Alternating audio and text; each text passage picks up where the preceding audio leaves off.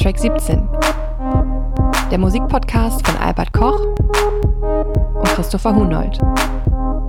Reviews, Features und die besten Tracks als Playlist.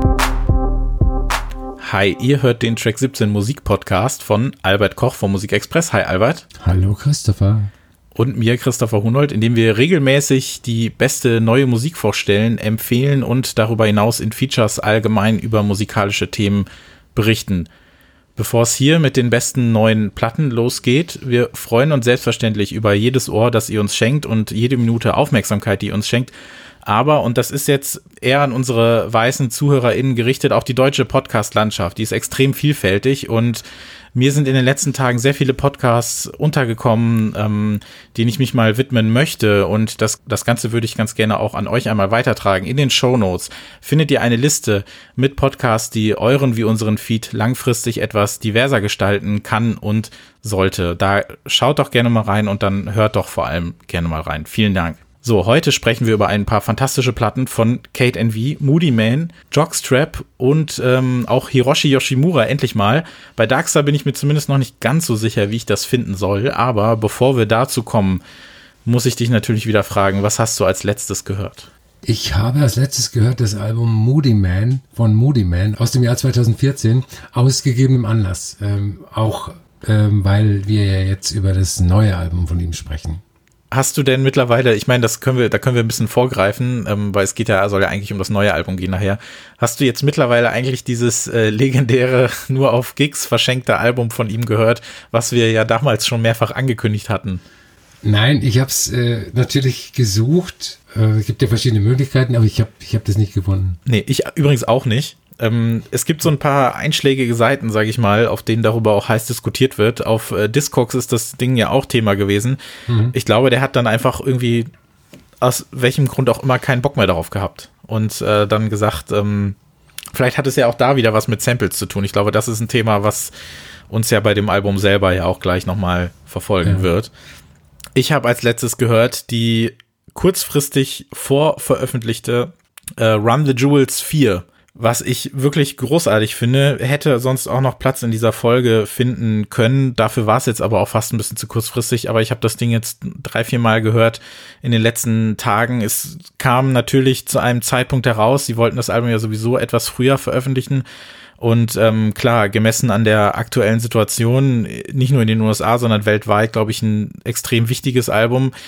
Und ähm, deshalb wird es auch auf der Playlist zu finden sein. Das hört euch auf jeden Fall mal an und ähm, besorgt euch das, wenn es dann demnächst auch physisch veröffentlicht wird. Ich glaube, da macht ihr auf jeden Fall alles richtig, äh, wenn es darum geht, die richtige Musik zu hören, wenn man so möchte. So, das erste Album, über das wir heute reden, ist ähm, Room for the Moon von Kate and We. Kate and We hatten wir, ich glaube schon mehrfach, ähm, also mehrfach auf der Playlist äh, und auch mit ihrem zweiten Album, das viele Leute für ihr erstes Album halten, weil ihr erstes Album quasi unter Ausschluss der Öffentlichkeit erschienen ist. Und dann kam 2018 das Album For, For wie für, nicht wie, nicht wie vier.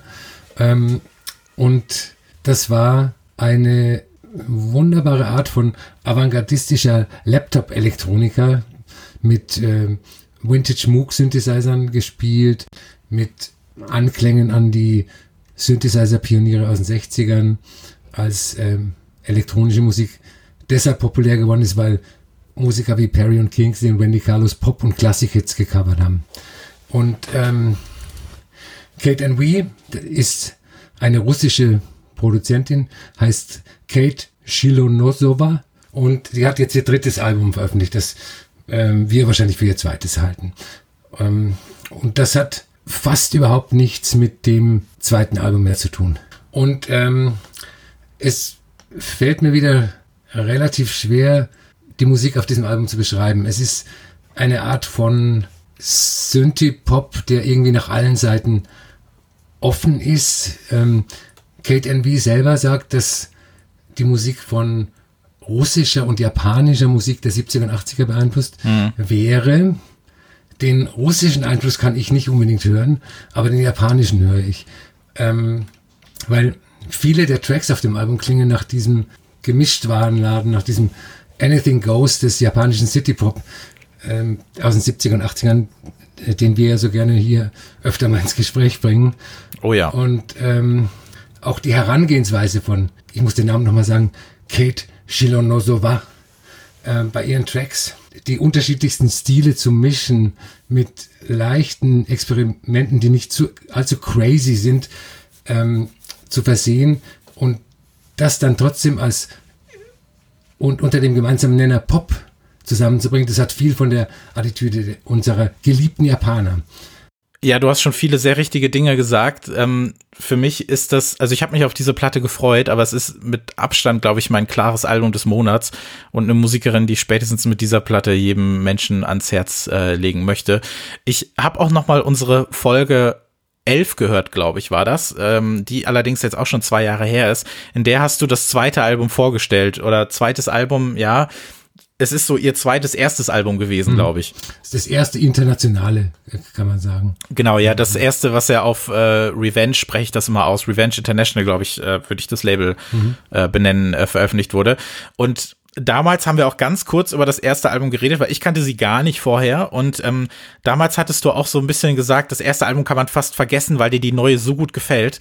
ich wäre nicht ganz so weit gegangen, habe aber auch gesagt, die zweite gefällt mir auf jeden Fall besser. Und so sehr ich das Experimentelle an dem Ding mag, ich habe ähm, alle ihre Alben auch gestern nochmal komplett durchgehört. Ich bin in dem Fall dann doch, glaube ich, jetzt mittlerweile wieder mehr dem Pop verpflichtet, habe meine Meinung etwas geändert. Das erste Album Binatu heißt es, glaube ich, finde ich sehr toll und legt so ein bisschen den Grundstein auch für das, was wir hier hören.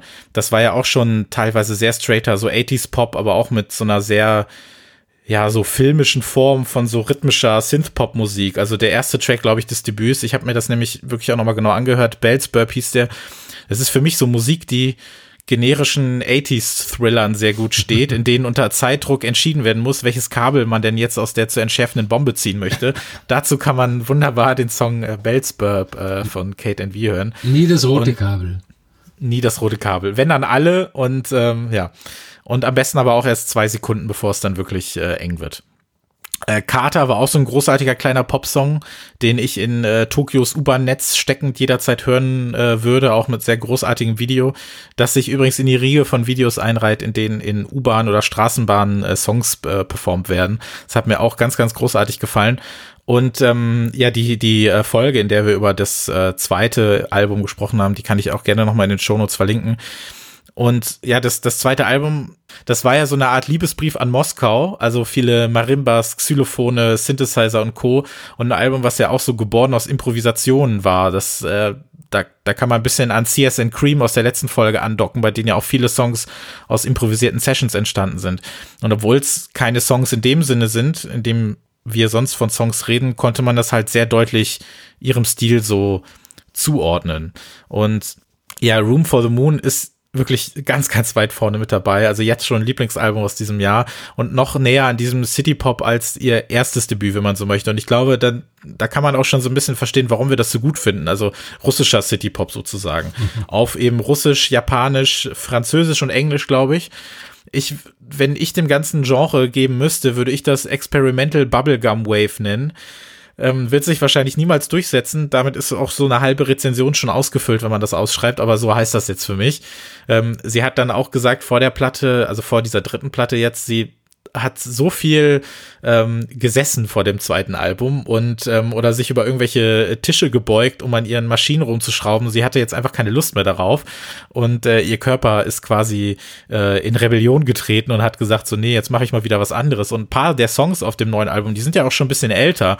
Also ich habe auch ein Live-Video von Sayonara gefunden, was auch schon aus 2016 oder 17 gewesen ist. Was ich halt so mag, also dieses dieses unglaublich verspielte mit dieser tapsigen Instrumentierung. Es sind dann oft so auch Nonsens-Lyrics, so ein bisschen sehr kurz gehalten, fast rausgebellte Sätze und es gibt einfach so viel zu entdecken und das finde ich großartig. Also dann kommen mal wieder irgendwelche Bläser dazu, dann kommen doch mal wieder, kommt doch mal wieder ein Xylophon dazu und da fühlt man sich wirklich wie so in diesen japanischen Reissues der letzten Jahre so ein bisschen. Und dadurch passt dieses Album auch sehr, sehr gut in diese Sendung und sie macht eben was sehr Spannendes, nämlich Popmusik so simpel und zugleich eben so abenteuerlich zu gestalten. Das wird jetzt kein Radio wollen, auch wenn manche Songs einfach so wahnsinnig eingängig sind. Ich finde äh, auch manche Songs haben so einen leicht düsteren No-Wave-Einschlag. Äh, aber ja. es passt alles irgendwie gut zusammen, auch wenn es eigentlich gar nicht zusammenpasst.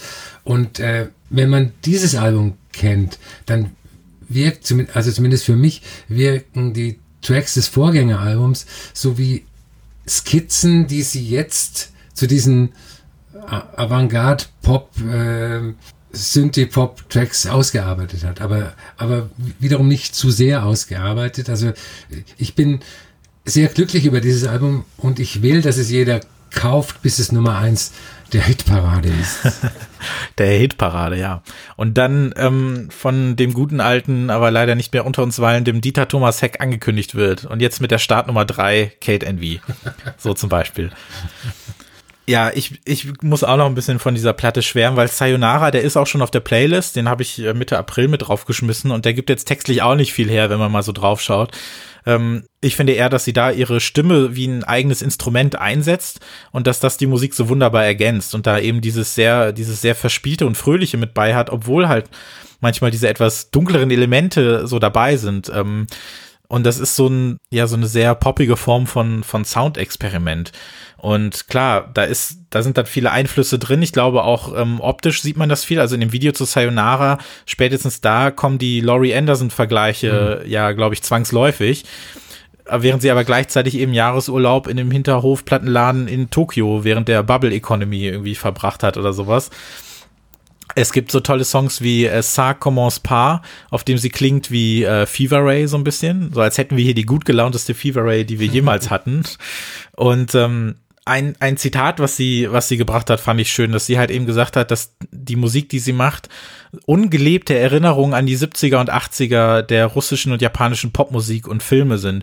Und das trifft total gut, denn das ist was, was ich durch meine Zehner Jahre, also die 2010er Jahre zum Beispiel auf Tumblr etc. ja wirklich mitgenommen habe. Also man wird halt nostalgisch für etwas, was man selber nie erlebt hat. Man versetzt sich in, in gehabte Erinnerung von jemand anderem.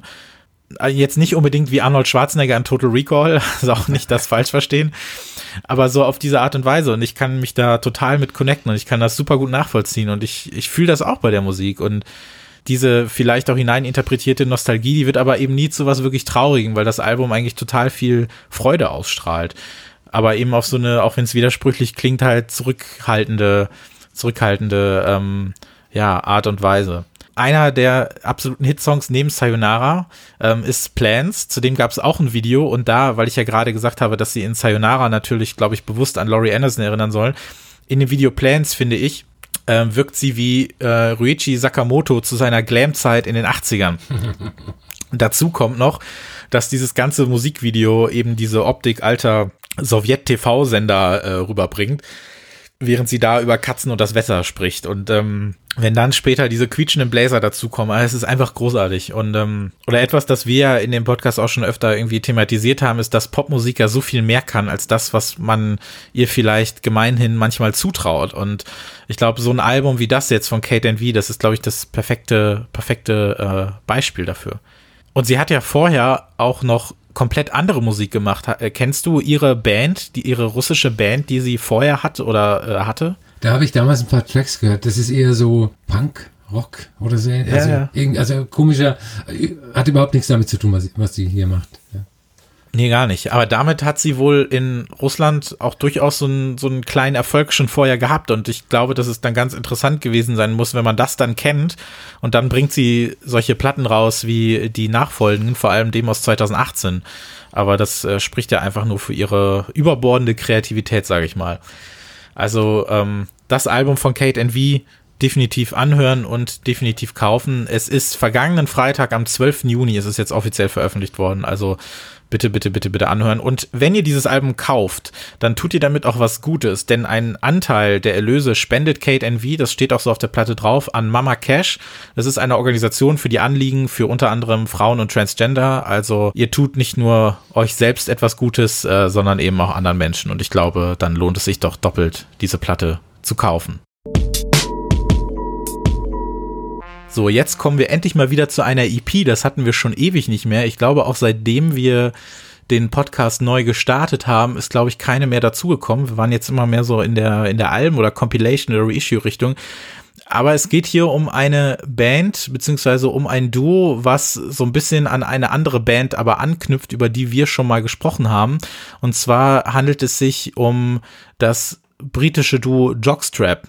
Jockstrap sind Taylor Sky und Georgia Ellery. Die studieren beide in der London Guildhall Musik. Sie Jazz, eher äh, elektronische Musik. Und ähm, Georgia Ellery ist eben Teil von Black Country New Road. Da spielt sie die Violine und über die Band haben wir Ende letzten Jahres ja schon mal ausführlichst gesprochen in unserem Speedy Wonderground äh, Special. Ja, die beiden haben vor ein paar Jahren angefangen, sich Demos hin und her zu schicken, kamen relativ schnell über ein kleines Label auch zu einem ersten Release, auch während Black Country New Road schon lief. Und ihre erste EP wurde dann 2018 veröffentlicht, hatte sehr viel auch von, ja, also Best of Both Worlds eigentlich. Also hatte viele, viele Streicher, Anleihen an klassische Musik, aber gleichzeitig dann durch Taylor Skys Einfluss eben viele auch zum Teil äh, harsche und vertrackte elektronische Beats. Und das war eine sehr spannende Sache. Also zum Beispiel der Track I Want Another Affair, den kann ich euch nur empfehlen. Das ist so, ja, Lounge, Bossa Nova Pop im Gewand eines hastig programmierten 16-Bit-Soundtracks. Und es ist alles irgendwie so ein bisschen zwischen Broadcast, Julia Holter und AK, wenn man so möchte. Also Orchester, Bedroom, Pop Noise. Und ähm, das hat mir wirklich sehr, sehr, sehr, sehr gut gefallen. Und jetzt kam vor ein paar Monaten dann die Nachricht, dass sie von Warp gesigned wurden.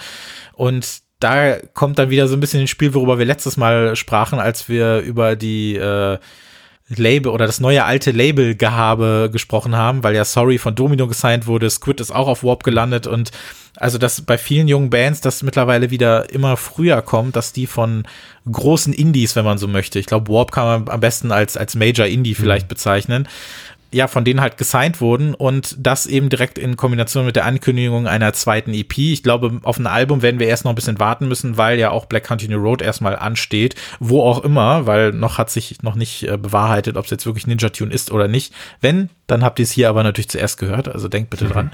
Ähm, ja, diese EP, über die wollen wir jetzt sprechen. Ähm, Wicked City heißt sie und das passt ganz gut, hat nichts mit Scooter zu tun, auch wenn HP Baxter froh ist, dass das Wort äh, Wicked äh, in dem ähm, EP-Titel zu verzeichnen ist.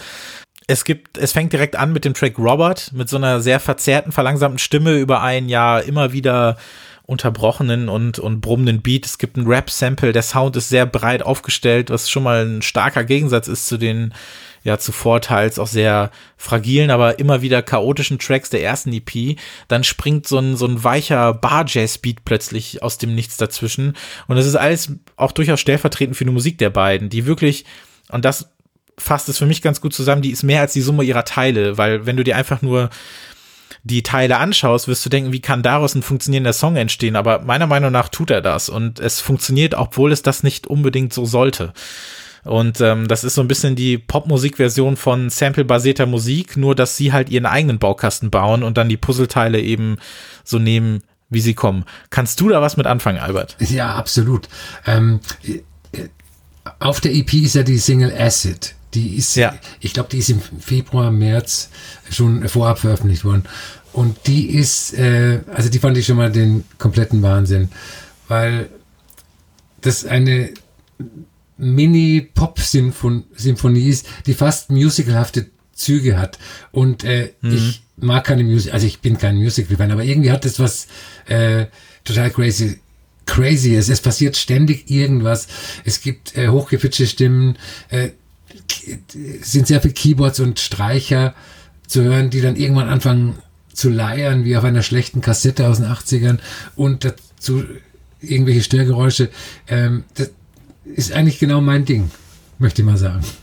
Das ist doch gut. Acid finde ich auch großartig. Ich weiß gar nicht mehr, ob der schon auf der Playlist war. Ähm, ich glaube, diesmal wird's dann äh, bei, äh, bei Robert landen. Aber ja, das ist halt so eine, so eine völlig merkwürdige Version einer Ballade, so ein bisschen.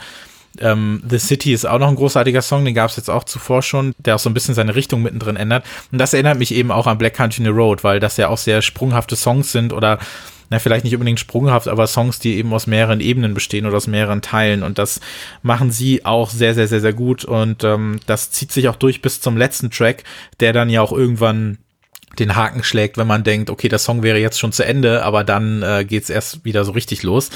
Und ähm, wenn dann mal aus diesem so einem lieblichen Track dann so ein, so ein verzerrter Beat herausstampft und die Stimme sich darüber legt.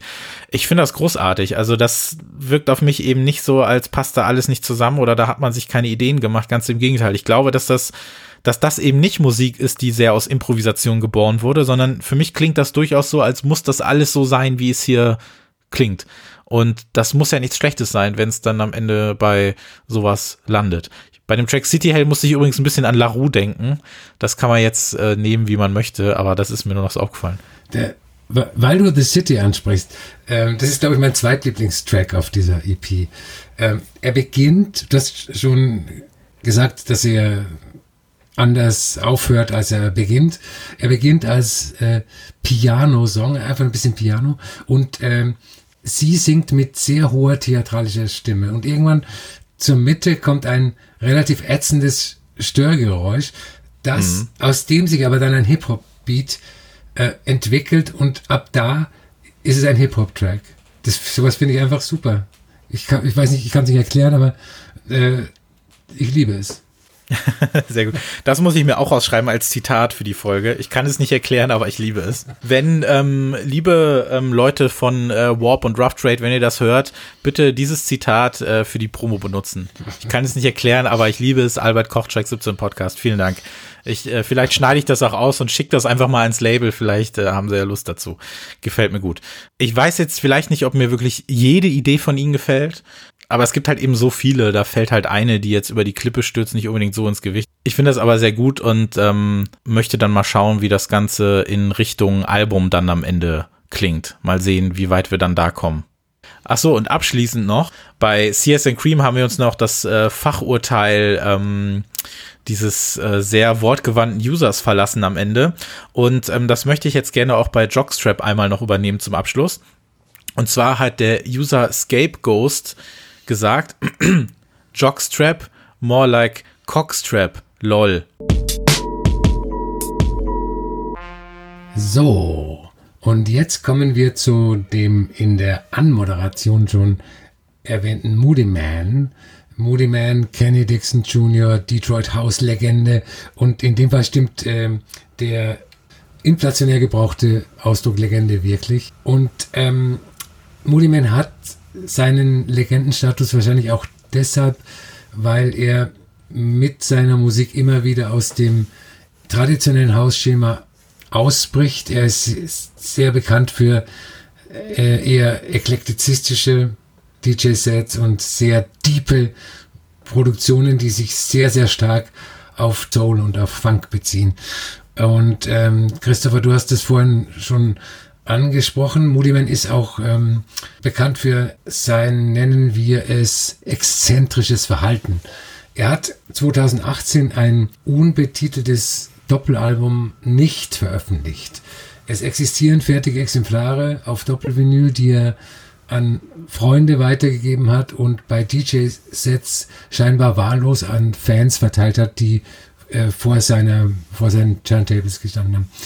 Und ähm, es könnte sein, dass er dieses Album nicht veröffentlicht hat, beziehungsweise nicht veröffentlichen will, weil er einen eher lockeren Umgang mit Samples pflegt, also was ja. so die, die, die rechte Klärung angeht.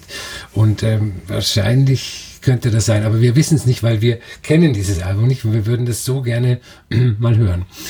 Und ähm, so ist Taken Away, das neue Album von Moody Man, trotzdem der Nachfolger des äh, Albums Moody Man von 2014.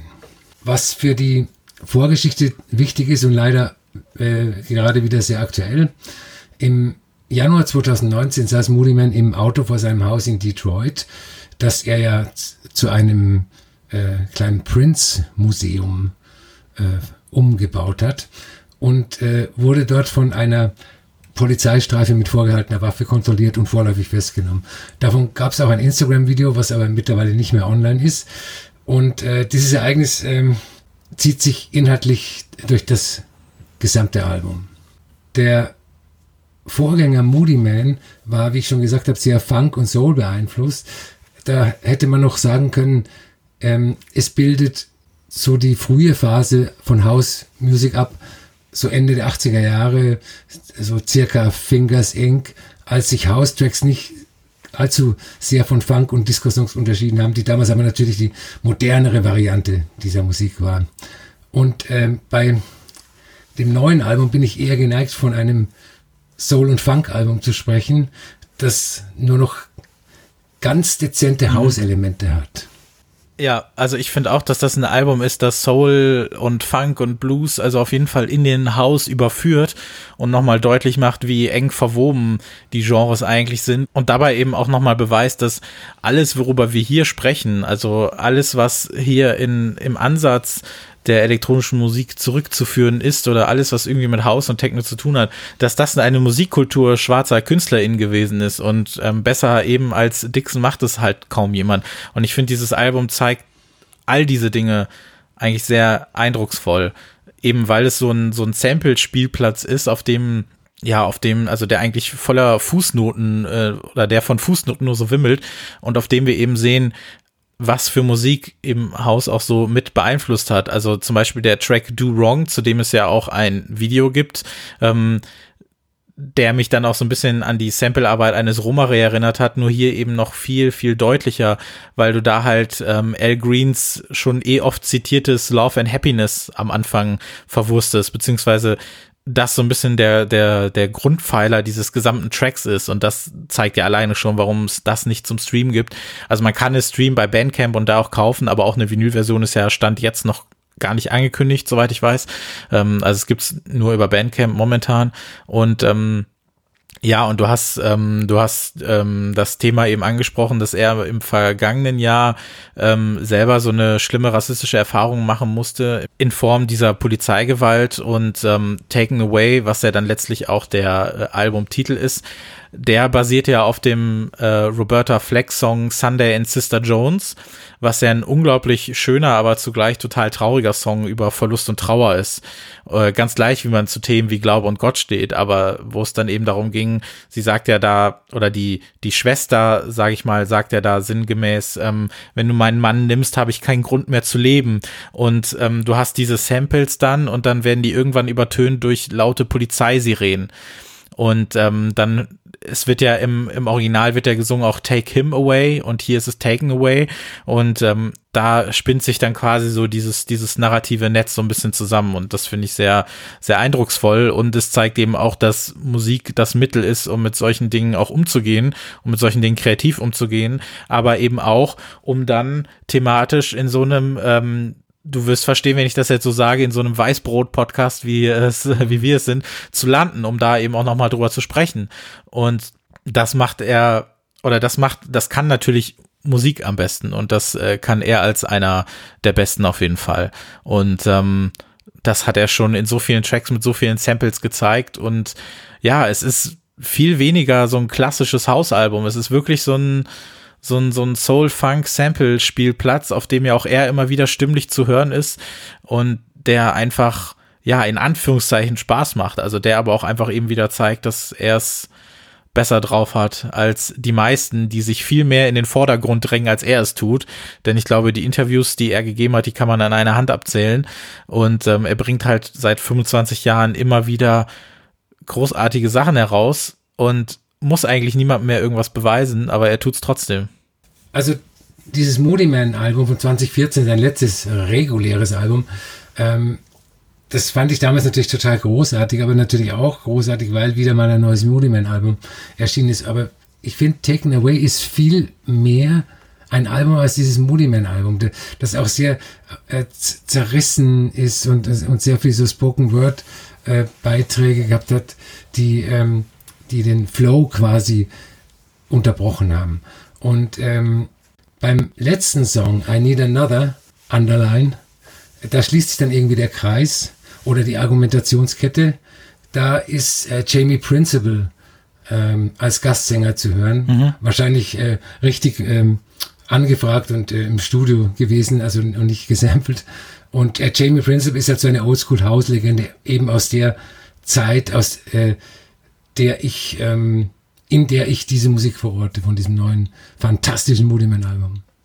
Und es wäre natürlich eben schön, einfach nur in Anführungszeichen über das Könnertum von ihm zu sprechen oder darüber eben, mit wie viel Soul er seine House Grooves mit der Geschichte schwarzer Musik zusammenbringt, aber das geht halt eben nicht. Also es ging auch schon vor ein paar Jahren nicht, aber es geht auch eben gerade jetzt seit den letzten beiden Wochen nicht mehr.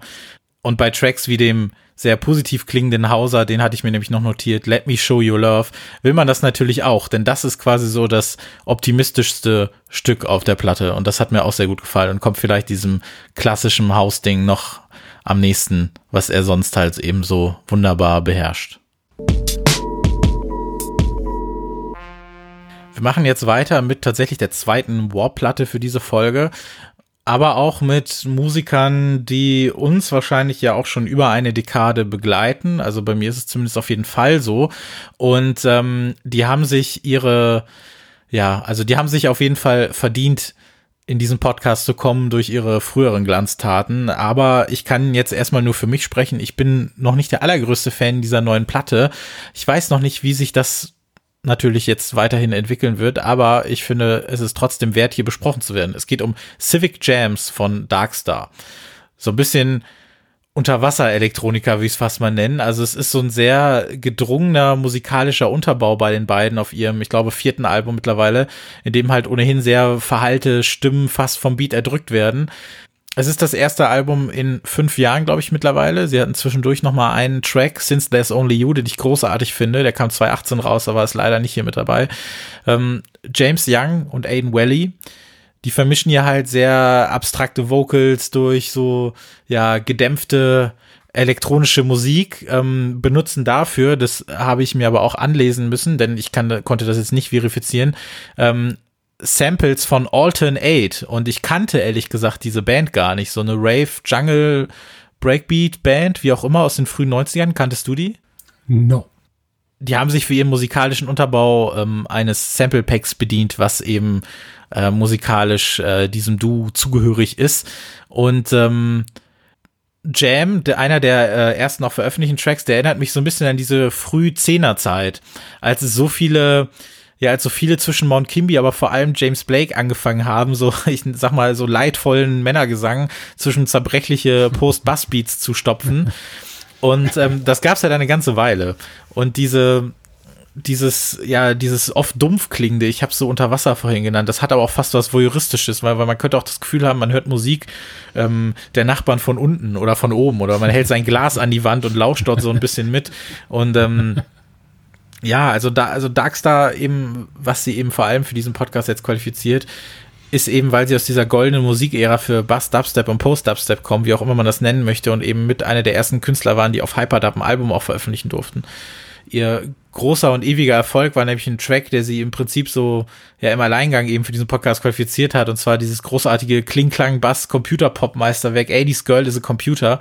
Das ist so ein fantastischer Track und das Album North, was ich auch sehr mag, eben das erste auf Hyperdub, das hat den Track zwar beibehalten, da wirkt er aber fast schon wie so ein Fremdkörper, weil da kamen nämlich auch ganz viele andere Dinge dazu, eben so von, von Gesang unterstützte, so Bass-Synth-Pop-Tracks.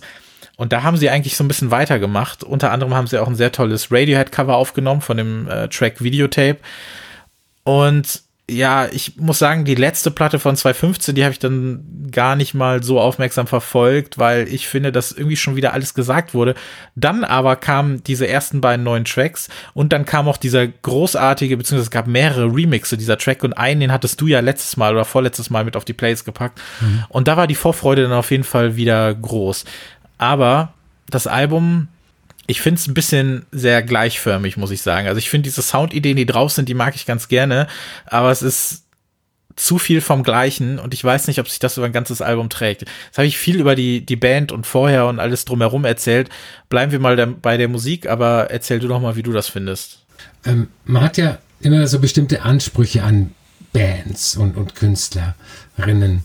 Ähm, zum Beispiel, dass sie nicht vier Alben lang die gleiche Musik machen. Und äh, Darkstar führen mir mit jedem neuen Album das Dilemma meiner eigenen Ansprüche vor Augen. Du hast North schon angesprochen, das Debütalbum.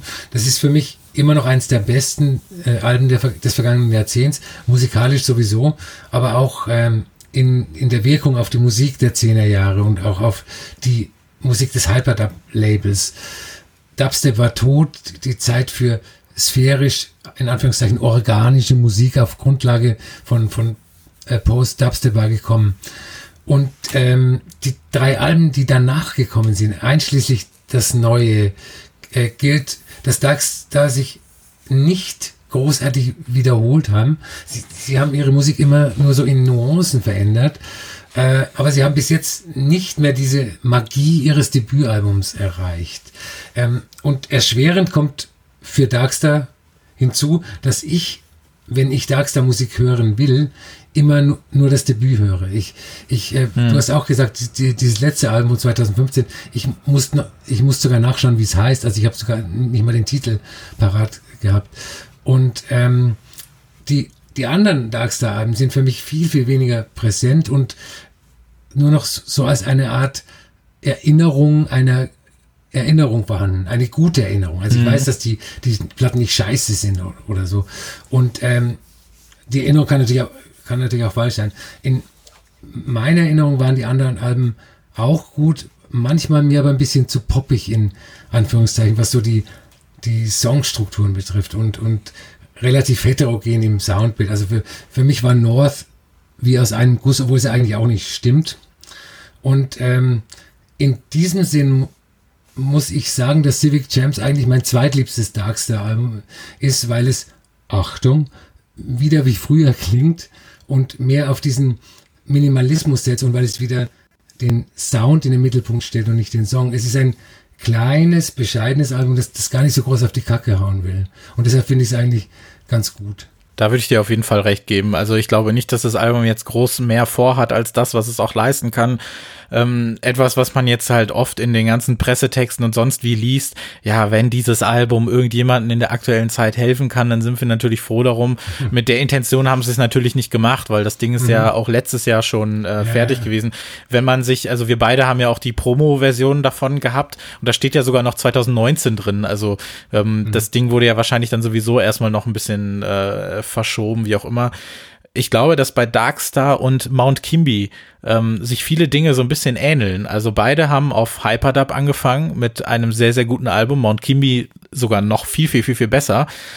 Sind dann beide zu Warp gegangen und dann hat sich so ein bisschen herauskristallisiert, dass beide sind ja, sind ja jeweils Duos, eine Band sein wollten mhm. und sich dann natürlich auch mehr Songs eingeschlichen haben. Das hat bei Mount Kimby besser funktioniert als bei Darkstar, wobei ich ja auch die letzte Mount Kimby jetzt nicht so großartig finde. Ich erinnere mich auch daran, dass wir auch damals im Podcast drüber gesprochen haben, über die 2017er Platte.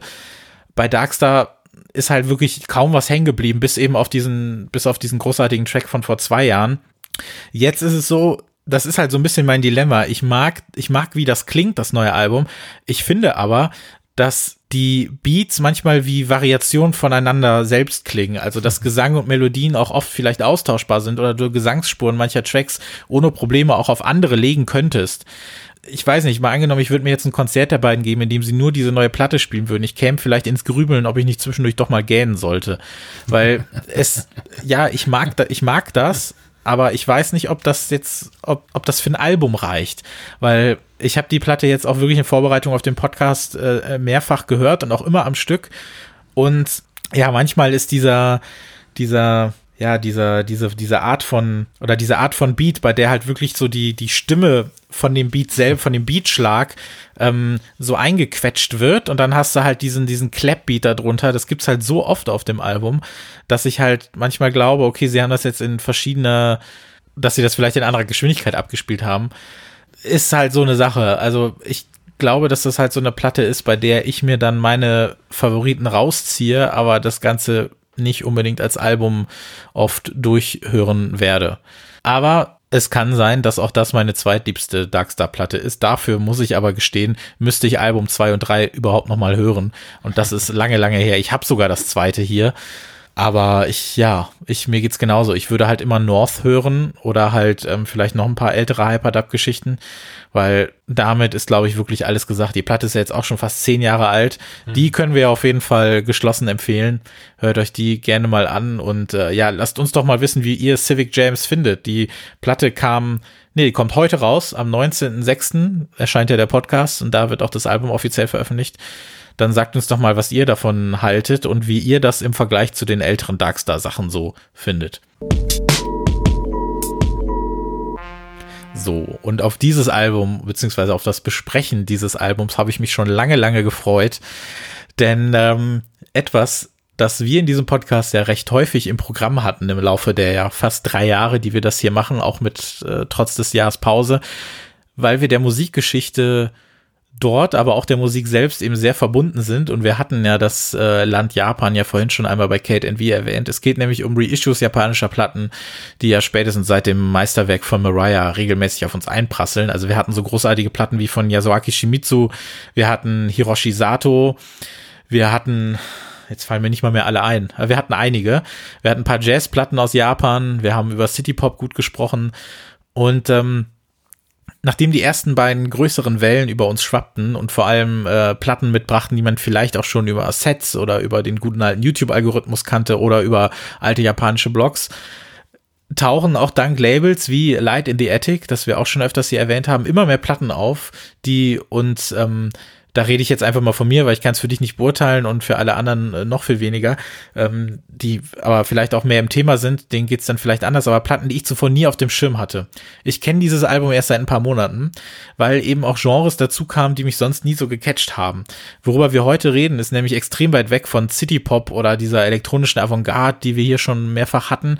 This is straight up ambient auf jeden Fall. Aber auf so eine sehr schöne, irre und fast schon tränenziehende Art und Weise, dass wir ja nach unserer Ankündigung dazu, also wir hatten das beide ja unabhängig voneinander entdeckt oder gehört. Ja, wir sind ja unabhängig davon auf dieses Album gestoßen und da haben wir uns ja schon gesagt, darüber müssen wir reden. Und das Ganze ist digital jetzt schon erhältlich und wird Ende Juni dann endgültig auch auf äh, Vinyl erscheinen. Worum es geht, es geht um Green von Hiroshi Yoshimura aus dem Jahre 1986, wieder veröffentlicht eben wie gesagt durch die fantastischen Leute von Light in the Attic, die sehr, sehr, sehr, sehr viel richtig machen. Dazu gleich vielleicht noch mehr. Ich sag mal ganz kurz noch was zu Yoshimura, dann können wir äh, gemeinsam über die Musik sprechen. Der Mann ist geboren 1940, hatte mit fünf Jahren auch schon begonnen, das Piano zu spielen und hat im Laufe der Dekaden wahnsinnig viel Musik komponiert. Die Platte eben, um die es hier geht, heißt Green, weil sie eben sehr nah an der Natur angelehnt ist. Das soll auch gar nicht so subtil sein die diese Form von von Ambient-Musik oder auch Gebrauchsmusik, die er im Laufe der Jahre gemacht hat, die wird Kankyo Ungaku genannt. Ich weiß auch nicht, ob ich das richtig ausgesprochen habe, was so ein bisschen die japanische Bezeichnung für Environmental Music ist, also eben auch Musik, die ja in Kaufhäusern gespielt wird, die vielleicht in Arztpraxen gespielt wird, die ähm, ja in Galerien, in Museen gespielt wird und sowas hat er zum Beispiel auch wie Yasuaki Shimizu auch oft gemacht. Also der hat auch viel ähm, Auftragsarbeiten gemacht, hat auch für Werbung Musik gemacht, ähnlich eben wie gesagt eines Shimizus. Das war auch gar nicht so verpönt. Das war halt schlicht der Day-to-Day-Job und ähm, das das war sein Job. Green kam zu einer Zeit heraus, als er eben auch schon viele dieser Auftragsarbeiten gemacht hat. Er hat unter anderem, glaube ich, auch ein Album für eine Kosmetikfirma gemacht. Und dieses Album hat er dann für sich selbst gemacht. Und das hat zwar was sehr Frühlingshaftes, wurde aber im Winter 85 aufgenommen. Und zwar, das finde ich dann wieder sehr interessant, mit einem Yamaha DX7, was nicht unbedingt eine sehr prätentiöse Wahl für ein Instrument gewesen ist, ganz im Gegenteil, sondern das ist ja ein Instrument, was ein sehr also es klingt ja eigentlich schon ein bisschen nach Plastik, wenn man so möchte, nach lackiertem Plastik. Und das war ja einer der populärsten Synthesizer überhaupt zu dieser Zeit. Das hatte was sehr Glammiges, äh, auf jeden Fall komplett was 80s-haftes und was komplett in diese Zeit des City-Pops und dieser, dieser Bubble-Economy eben gepasst hat. Und mit Green hat er dem Ganzen so eine, so eine Form von Fluchtmöglichkeit gegeben, denn er hat aus dieser, aus diesem Gerät, aus diesem Instrument hat er es geschafft, etwas total Natürliches zu holen, was so ein bisschen, ja, den, den, den Eskapismusgedanken so weitergebracht hat, nämlich Flucht aus der, aus der großen, lauten 80er Jahre Welt in etwas super Natürlichem. Also diese Zeit der 80er in Japan eben, als alles größer, höher, schneller, weiter war und sich immer weiter beschleunigte. Und dann kommt Yoshimura mit einem Album, was quasi eines der Werkzeuge dieser Beschleunigung nimmt und macht daraus was sehr ruhiges, was sehr äh, entspannendes, aber was extrem faszinierendes. Und ähm, jetzt bist du auch endlich mal dran. Tut mir leid, dass ich schon so viel geredet habe, aber was sagst du denn dazu? Ich muss mit einer Geschichte vom Krieg anfangen. Ähm, ich bin als Kid Anfang der 80er Jahre regelmäßig ähm, in jeden weiteren Plattenladen in die nächstgrößere Stadt mit der Bahn gefahren. Der Plattenladen war in Wirklichkeit ein sehr großes Elektrogeschäft auf zwei Etagen mit einem mit einer relativ großen Schallplattenabteilung. Und da ist mir irgendwann mal das Fach New Age aufgefallen. Und da waren vor allem Platten drin von, von einem Label namens Windham Hill. Und äh, mit die, die Covers waren, haben immer so sehr karge, einsame Landschaften mit Sonnenuntergängen gezeigt. Und ich, ich habe mir nie was davon angehört, weil ich es als mein Recht empfinde und damals eigentlich auch schon als mein Recht empfunden habe, musikalisch ignorant zu sein und zu sagen, das höre ich mir nicht an. Natürlich. Ähm, ich ich habe mir aber anhand der Covermotive gedacht, wie diese Musik wohl klingen wird. Und wenn ich heute Green anhört, dann weiß ich, dass ich damals gedacht habe, dass die Musik so klingen würde. Ähm, heute, mhm. 100 Jahre später, finde ich das natürlich total super. Und ähm, ich höre das Album auch nicht, trotz der ähm, relativ hohen, trotz des relativ hohen New Age Anteils, nicht als New Age Album, sondern schon als Ambient Album mit einem leichten Hauch von New Age und einem etwas stärkeren Einfluss von der, der, dieser repetitiven Strukturen der Minimal Music. Also in anderen Worten, Hiroshi Yoshimura, ich musste den Namen auch nochmal sagen, Hiroshi Yoshimura erzeugt eine schöne Atmosphäre, die aber nie kitschig wird. Viele der Strukturen, die man auf dem Album hört und, und so, so Mikromelodien und kleine Soundbeigaben, die sind heute ganz selbstverständliche Bestandteile von Ambient oder Ambient-naher Musik. Manche Tracks, Sheep habe ich mir notiert, die klingen so, als wären sie dem Soundtrack eines Vintage-Videospiels entnommen, aufs Allernötigste reduziert, also remixed und dann in der Geschwindigkeit halbiert worden. Das finde ich, also ich, die, mhm. die Sounds sind schon sind schon der Wahnsinn. Ich finde das Album ganz großartig. Ähm, Japan, 80er Jahre, aber ganz anders, als wir das äh, so gewohnt sind. Weißt du, ob dieses Album in den 80ern überhaupt hier in Deutschland auch erhältlich war? Wahrscheinlich gar nicht, ne? Ich habe gelesen, dass es äh, jetzt zum ersten Mal in Deutschland veröffentlicht ja. wird. Das gilt ja echt für viele dieser Sachen die ja auch, ähm, das war ja auch, Light in the Attic hat ja auch die, diesen Hosono Fünferpack da veröffentlicht. Mhm. Das war ja, glaube ich, vorher in Europa auch gar nicht, also, also auch nicht mal auf Platte erhältlich oder so. Du konntest ja, es weder ja. streamen noch sonst irgendwas. Deswegen finde ich es großartig, dass es eben diese, diese Labels gibt, die diese Arbeit auch verrichten. Das sagen wir ja auch oft genug. Also Light in the Attic ist da auf jeden Fall ein Big Player, was das angeht. Und gerade was eben, was eben Japan angeht, und dass sich eben jetzt auch so ein bisschen nach der zweiten oder von mir aus auch dritten Welle an Reissues eben auch ja Platten den Weg hierhin bahnen, an die vielleicht am Anfang auch noch keiner so richtig gedacht mhm. hatte. Und bei Green finde ich es auch so spannend. Ich habe da jetzt auch so viel zu gesehen oder so viel zu gelesen. Ich verstehe diesen YouTube-Algorithmus einfach nicht. Ich weiß nicht, wie das funktioniert, aber das ist ja auch ein Album, was zu Hunderttausenden gestreamt wurde. Über verschiedene Kanäle kam das dann immer zu, irgend, zu irgendwelchen Leuten durch und wurde angezeigt und du hast ganz oft diese, diese Kommentare, die sagen, I don't know how I got here, but thank you, YouTube. Und ähm, also das ist ja eben, weil das Ganze ja selten gestreamt werden konnte und durfte, das ist ja heute immer noch sehr schwierig mit japanischer Musik. Es gibt ja ganz viel, kannst du hier ja nicht hören, es sei denn, es wird irgendwann nochmal neu veröffentlicht oder eben, ähm, weil du das auch physisch hier gar nicht kaufen konntest, weder auf CD noch nicht, äh, weder auf CD noch auf Platte. Deshalb weißt du dann ja auch, oder deshalb kannst du ja eigentlich nur über YouTube diese Sachen hören, weil es kein anderes Vehikel dafür gibt oder so. Und ich finde das wahnsinnig spannend, dass, äh, dass das auch so funktioniert und dass halt so per Zufall so viele Leute ähm, dazu kommen, sich diese Sachen anzuhören. Also man kann viele sehr, sehr schlechte Dinge zu Recht über den YouTube-Algorithmus sagen, aber was das angeht, äh, leisten sie wirklich ganze Arbeit. Und ähm, zu der Platte selber noch, es gibt zwei Versionen davon. Und eine, die viele Leute als erste kennengelernt haben, ist aber gar nicht die, die Yoshimura wirklich als optimale Version davon ansieht. Und zwar gibt es nämlich auch eine vielleicht etwas eher dem, dem Kitsch zugetane Version und zwar mhm. in der sehr viele von diesen Natursounds und Field Recordings und du hast da so Wasserplätschern und du hast Vogelgezwitscher etc. Das wirst du ja auch kennen und das ist eine Version, die er eben noch zusätzlich gemacht hat, die aber für ihn nicht das oder die für ihn nicht die optimale Version darstellen, sondern das, was jetzt ja auch auf Vinyl erscheint und das, was man jetzt auch schon streamen kann, das ist quasi die, vom Urmaster.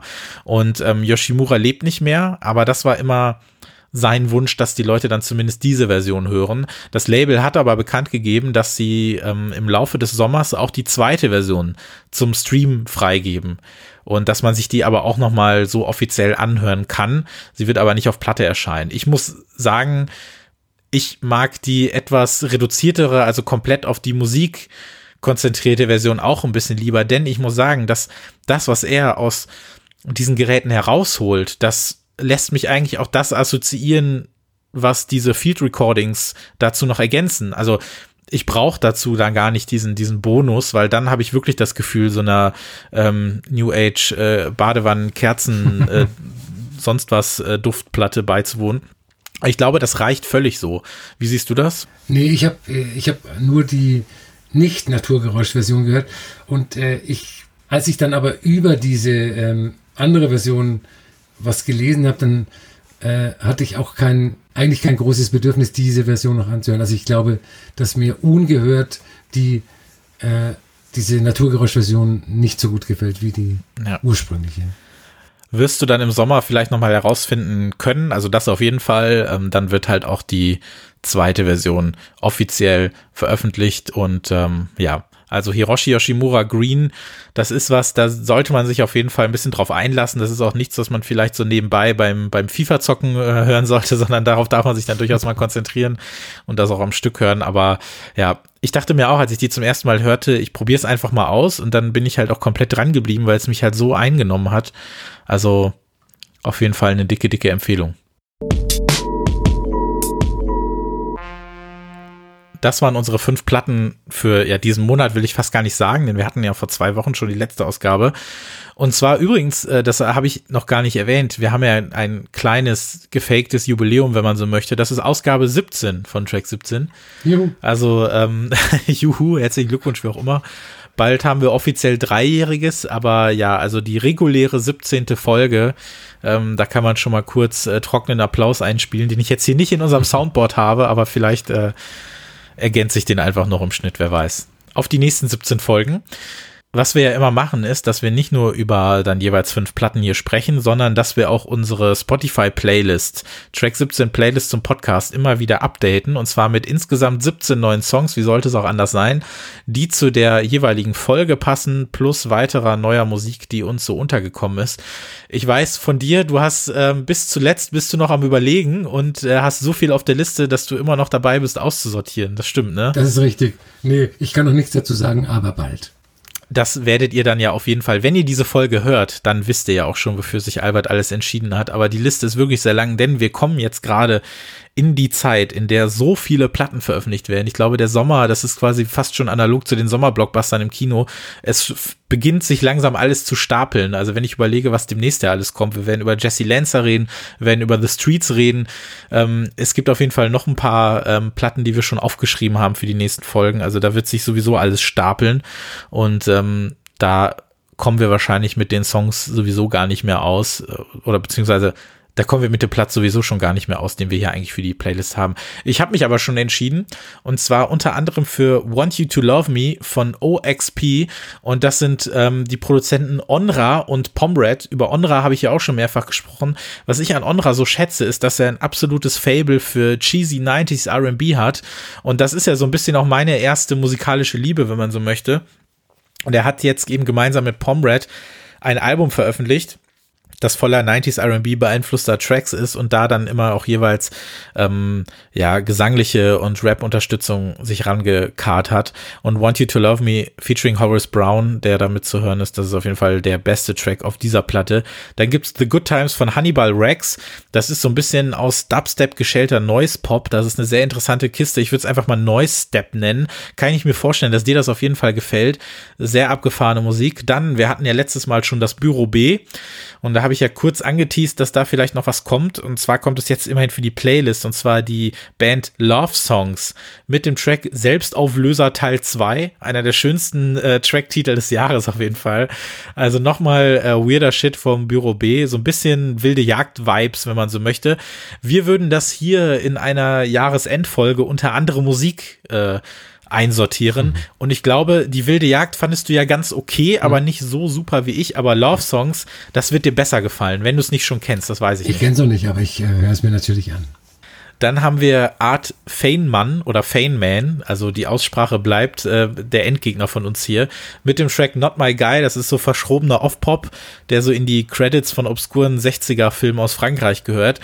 Ähm, dann natürlich Run the Jewels, hatten wir am Anfang schon mal kurz erwähnt, da gibt's den Track Ulala und ähm, was auf jeden Fall noch reinkommt, ist der Track äh, Friend Machine der Band Nation of Language.